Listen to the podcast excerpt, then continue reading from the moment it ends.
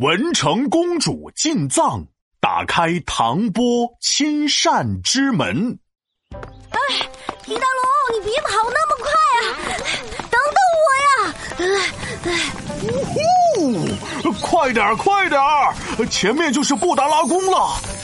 哇，我在梦里已经来过好多次了。呃，快快快！哎呀，别你别催，我慢慢走。你会飞，我可不会飞呀。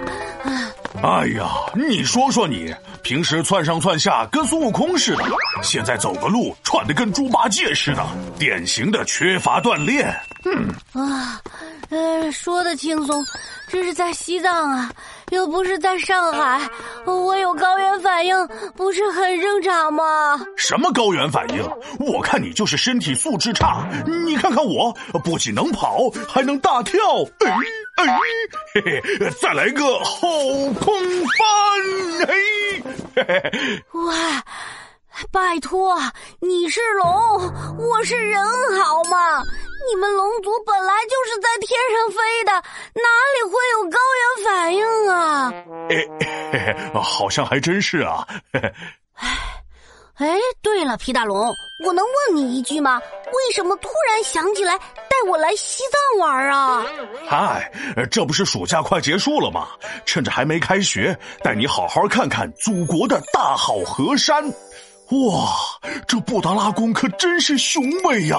就是雄伟，我爬起来才会这么累呀。哎，皮大龙，这墙上的壁画画的是谁呀？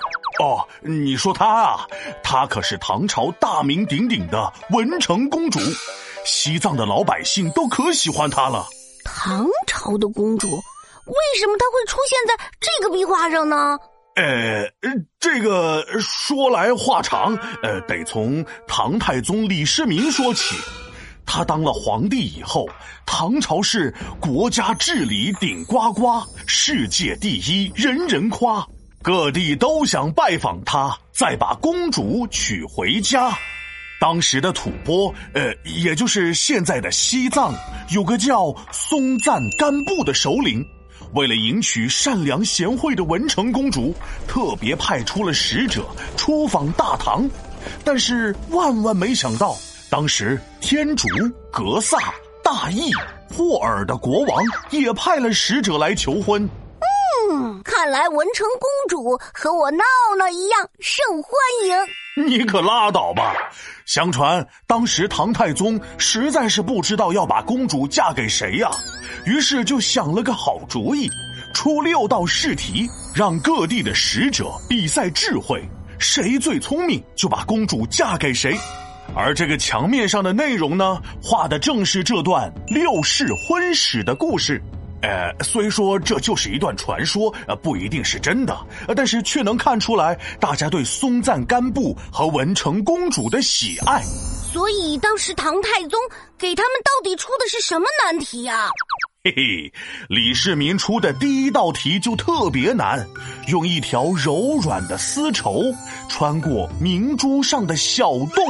哎呀，这有啥难的呀？我奶奶平常缝衣服，那线都是我帮她穿过针孔的。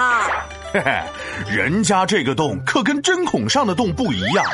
针孔上的洞就是个笔直的小洞，而明珠上的洞可是左拐右拐的，有九道弯儿。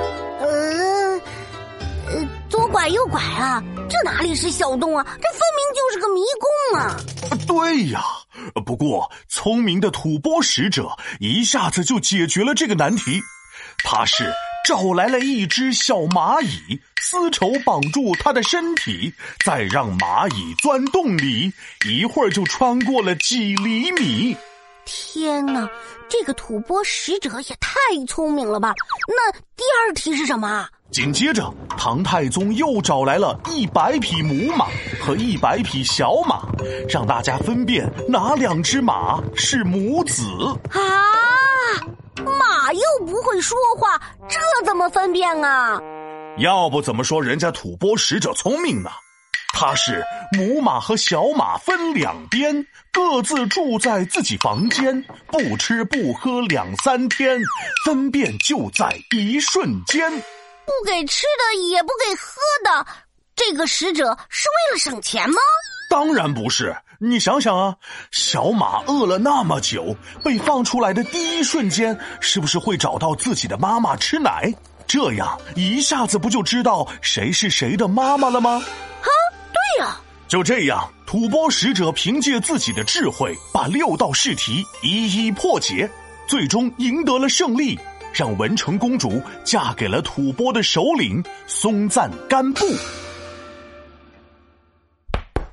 皮大龙敲黑板，历史原来这么简单。使者智慧一级棒，文成公主嫁西藏，汉藏从此多交流，幸福团结万年长。